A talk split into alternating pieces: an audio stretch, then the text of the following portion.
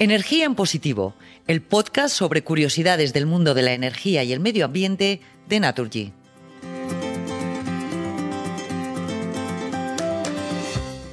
Buenos días, buenas tardes o buenas noches. Bienvenidos una vez más al podcast con más energía. Bienvenidos a Energía en Positivo.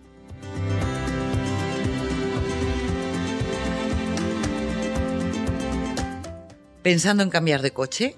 ¿Te gustaría que fuera un vehículo sostenible? ¿Te preguntas cómo son los coches a gas o eléctricos? Pues estás de suerte. Hoy centraremos nuestro programa en los vehículos a gas y eléctricos.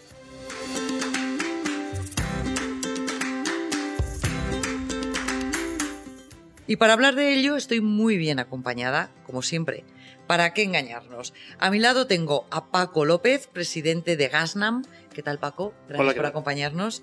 Rafael Riquelme, él es el responsable de contratación de accesos de Naturgy. ¿Qué tal, Rafa? Buenas tardes. Y a Carlos Izquierdo, que es el jefe de servicio de información, producto y sport de Renault. Auténticos expertos en la materia. ¿Qué tal, Carlos? Buenas tardes. Hola, Pilar, encantado. De estar Gracias por acompañarnos. Bueno, como creo que este es un tema que genera mucho interés, si os parece bien, vamos al grano. Rafael, el primero, ¿cuál será la tecnología de la movilidad en el futuro? Bueno, ¿y por qué tiene que haber una única tecnología? No lo sé. Ahora por las calles vemos coches de gasolina y coches diésel que conviven desde hace 100 años y ninguno ha tenido que matar al otro. Pues lo mismo puede ocurrir en el futuro. En el futuro pueden convivir eh, distintas tecnologías y, sin tener que una fagocitar a la otra. ¿no? Eh, yo veo un futuro en el que el vehículo eléctrico tendrá su, eh, su lugar, tendrá un lugar principal, pero también veo gran, un gran papel para el gas natural, y también veo un papel importante para el hidrógeno, teniendo en cuenta que el hidrógeno irá siempre asociado a un vehículo eléctrico. Del que no ves papel ninguno es para los coches de gasóleo y de gasolina como hasta ahora. Eh, los vehículos basados en combustibles líquidos, con las exigencias que tenemos por parte de la Unión Europea en cuanto a emisiones, tienen un futuro bastante incierto. Centrémonos, Paco, por ejemplo, en los coches a gas. ¿Son seguros? Sí, completamente. Muy seguros. Alguien piensa, gas, puede haber, no sé, una explosión. ¿Cómo sabemos que son seguros? ¿Por qué es, más, ¿por qué es seguro el gas en los coches? los últimos cinco años que realmente cuando se ha, se ha, desarrollado toda esta tecnología no se ha producido ningún accidente porque uno de los principales eh, vectores o ejes, sobre todo de, de, de que, que, todos los fabricantes están súper preocupados, es, son, es, son los, los, los temas de seguridad. ¿Qué es GNV? Es gas natural vehicular. Se denomina GNV cuando tiene dos tipos de aplicaciones principalmente. El GNV está, estaría formado por lo que se llama GNC, que es gas natural comprimido, y por lo que sería GNL, gas natural licuado. Es decir, es cómo se utiliza la manera de utilizar el gas en aplicaciones de movilidad. El GNC es gas natural comprimido, es gas en fase gas comprimido a alta presión. Y el GNL es gas natural utilizado en fase líquida. Y las ventajas que tiene uno y otro, pues el gas natural comprimido se suele utilizar principalmente para vehículos eh, ligeros y el gas natural licuado se, se, suele utilizar principalmente para transporte pesado, de mercancías. ¿Y se puede convertir un coche de gasolina o de diésel en uno de GNV? Sí, solo se puede convertir uno de gasolina, un coche de gasolina. Es por, no el, de por el ciclo de combustión que tiene. Actualmente el motor de GNC es un motor de, de, de explosión, necesita una bujía igual que, que, un motor de gasolina. Por lo tanto, decir, la transformación es relativamente sencilla. ¿Y los camiones? También se podrán transformar con estas energías? Es más complicado. Los camiones principalmente suelen tener, eh, suelen ser motores gasóleos y ciclos diésel. Entonces suele ser más costoso y realmente no, no, no, se suelen transformar. Pues nos quedamos con los coches. ¿Es muy caro hacer la transformación? ¿Los utilitarios normales? No, no, no es muy caro. Estaríamos hablando aproximadamente pues, entre los 1.500 y 2.000 euros más o menos. Esto es el coste. Es decir, eh, el, la transformación es relativamente sencilla. Lo hago, lo cambio. Hombre, esta es la ¿Cuáles son, ¿cuáles son los beneficios que voy a tener? Este es el principal atractivo. Hoy por hoy principalmente eh, son los costes, eh, es en la explotación del vehículo. Es decir, al final, con respecto a, al precio de la gasolina diésel, pues te puedes ahorrar un 50%. Con respecto a los gasóleos estaremos hablando en torno al 30%. Es decir... Eh, es un ahorro importante. Es un ahorro importante. Sí, bueno, y en los tiempos que vienen, ¿no? Que parece que vienen un poco complicados. Ambientalmente, Rafael, tanto los coches de gas como los eléctricos también tienen ventajas muy importantes, ¿no? Sí, ambientalmente los dos mejoran mucho el, el, los, los, vehículos actuales de gasolina y de diésel.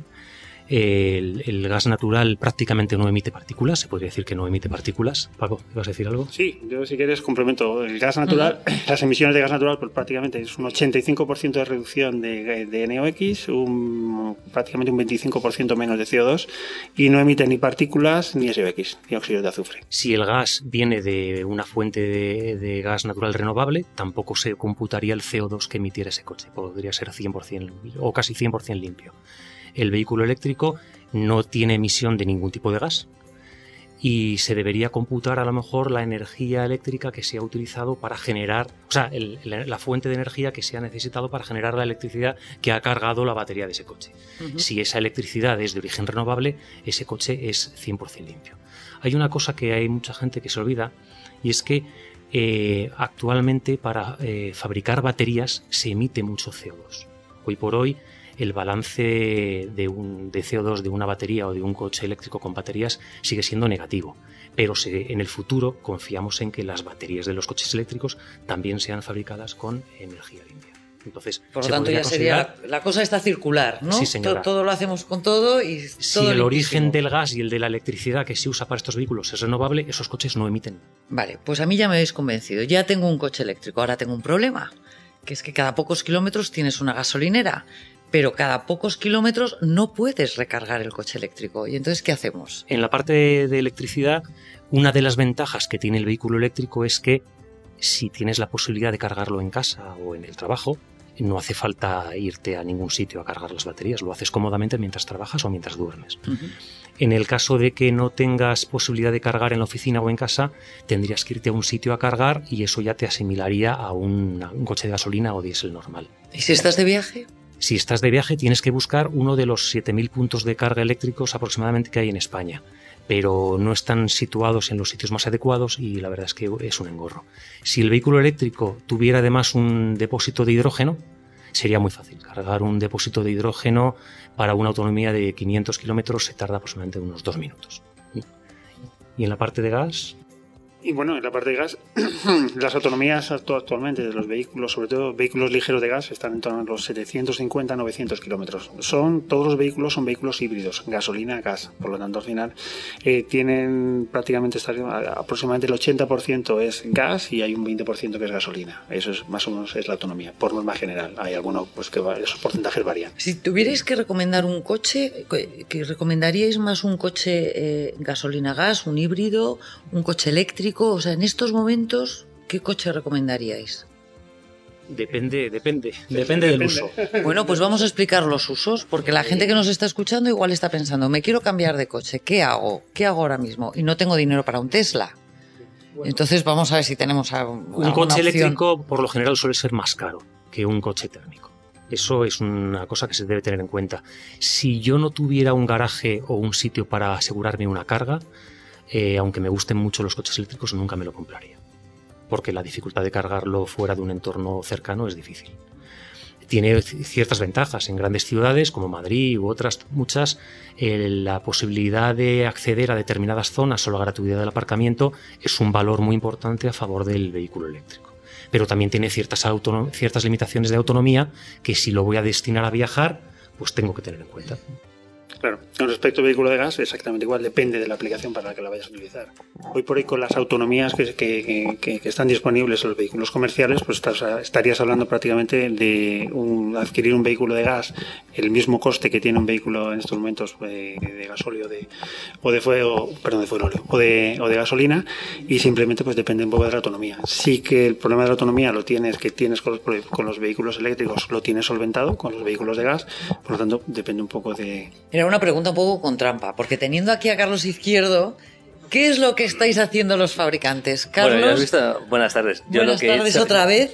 Yo lo que he hecho ha sido esperar pacientemente porque tenía un gran embajador aquí con Rafa, ¿no?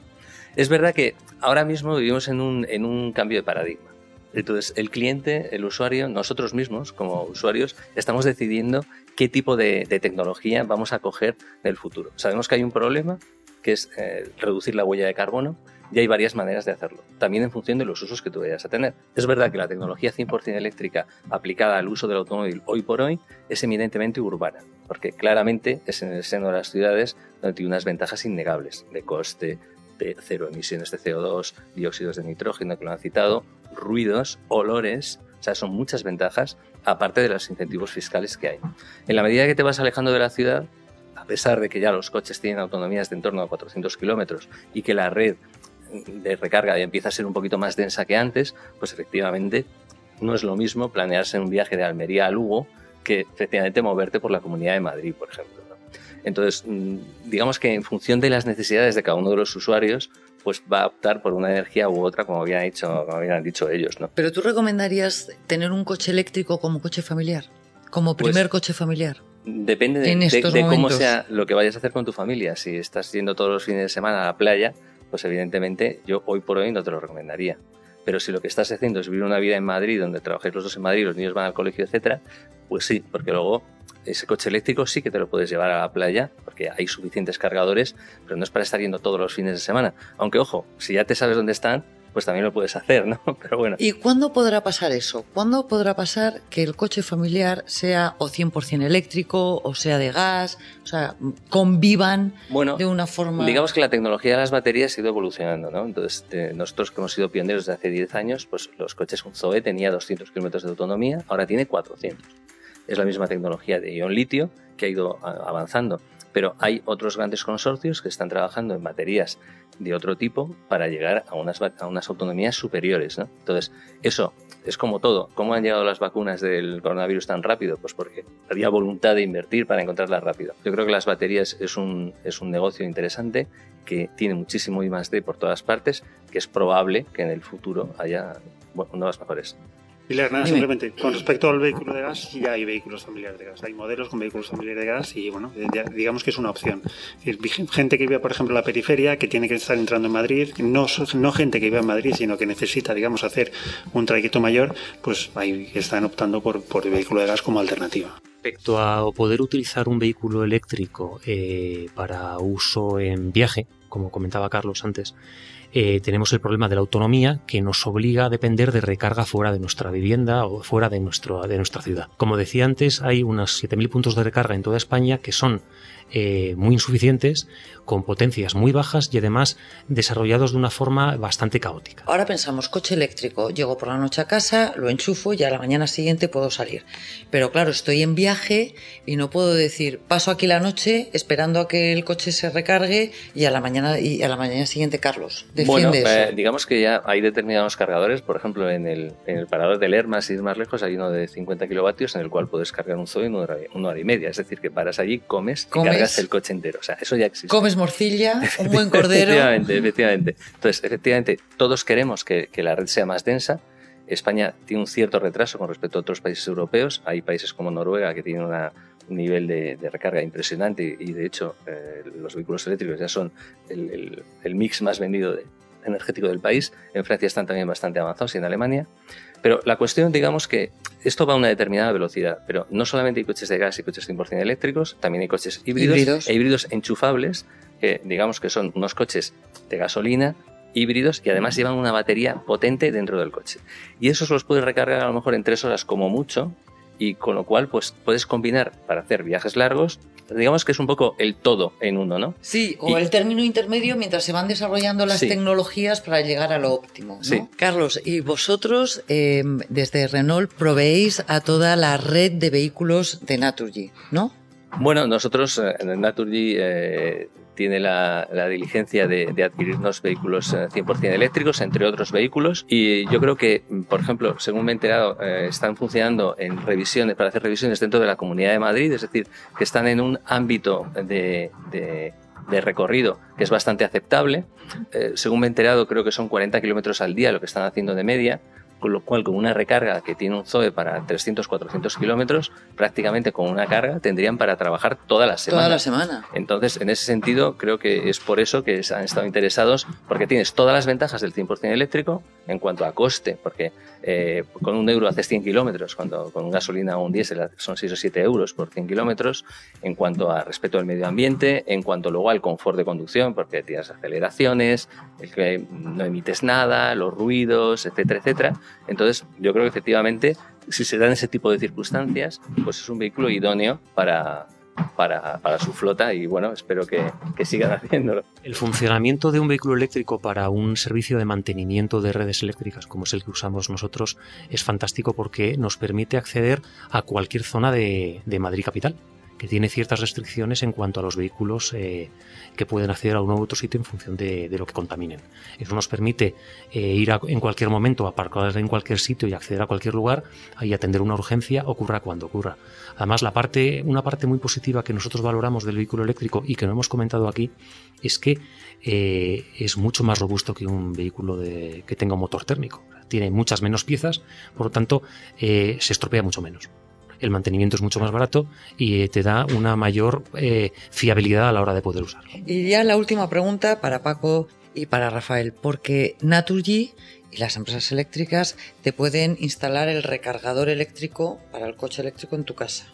¿Y con el gas qué hacemos? Pues el gas lo mismo, exactamente. Es decir, hay una red de gasineras, estamos hablando de 100 gasineras. ¿Pero también en las casas, en los edificios? No, no, de momento en los edificios no. Hay algún proyecto en Europa que sí que, bueno, pues que de la propia red o de la propia cometida de gas sí que digamos que tiene una cometida individual para poder cargar el vehículo en casa.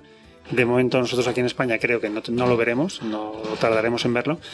Y lo que sí que tenemos es, bueno, hay una red de gasineras, efectivamente, en la cual puede, se puede repostar GNC, tanto GNC como GNL y bueno, pues las expectativas son muy positivas y, bueno, pues lo, que nos trasladan en general, sobre todo los promotores, es que hay un proyecto muy ambicioso de desarrollo y de crecimiento. Para acabar, eh, además de apostar por un desarrollo de red de, un desarrollo de una red de recarga de vehículos eléctricos eh, regulado en toda España, Naturgy también apuesta por el hidrógeno y tenemos un proyecto presentado recientemente al gobierno para, para poder invertir en una importante red de hidrogeneras en toda España, ampliable además respecto a la fase inicial que hemos planteado, eh, contando con los fondos europeos que, que está gestionando el gobierno. Rafael ha dejado muy claro que él creía que tienen que convivir diferentes vehículos durante los próximos años. Carlos, ¿cuántos años tienen que convivir? ¿Tú estás de acuerdo con eso? ¿Cuándo podremos ver todos los coches que sean medioambientalmente sostenibles? Bueno, yo creo que cuando esto arrancó en el año 2010 hablábamos de una cuota de mercado importante para 2020. No hemos llegado todavía al desarrollo que estaba previsto entonces porque la red de infraestructuras no ha crecido al ritmo que había, ha estado la crisis, ahora lo que está pasando, pero yo creo que todos tenemos un poco en la cabeza 2030 y sobre todo a partir de 2025 una gran aceleración de esto. Y hablando de lo que comentaba Rafa, nosotros ya tenemos dos furgonetas eh, comercializadas en Francia que son eléctricas y con eh, un rango extendido eh, de hidrógeno. Es decir, que también el hidrógeno es otra de las maneras que asociado al 100% eléctrico pues puede dar mucho juego para las grandes distancias, el transporte pesado y esos coches familiares de los que hablabas. Pero entonces, todo se está acelerando, yo creo que a partir de 2025 es cuando va a haber el gran boom. Por último, Pilar, yo simplemente me gustaría eh, pues indicar que eh, justo con el con, junto con el desarrollo de los vehículos de gas se está desarrollando, sea, al menos aquí en España, en Europa, ya digamos que digamos que han empezado antes el desarrollo del gas natural vehicular, del biometano. El biometano se está incorporando también al, sector de movilidad, se está incorporando y eso de alguna manera una manera de valorizar economía circular, valorizar unos residuos que actualmente pues hoy producían, por ejemplo, un, gas que se estaba eh, que se estaba tirando a la atmósfera, ese gas es capaz de valorizarse y de utilizarse en aplicaciones de movilidad. Digamos que el gas en estos momentos es el, el vehículo de entrada, o está siendo el vehículo de entrada tanto del, del gas renovable, el que ha comentado Rafa inicialmente, como será también la entrada del hidrógeno. Yo lo que veo es que tenemos que repetir este podcast porque hay que hacerse aquí un máster sobre qué tipo de coche limpio, energéticamente sostenible vamos a necesitar en los próximos 10 eh, eh, años, ¿no? GNV, GNL, biometano, eléctrico, gas. Nos haremos un máster. Gracias a los tres. Muchísimas gracias, Pilar. Gracias a ti, Pilar. Muchísimas gracias, Pilar. Adiós.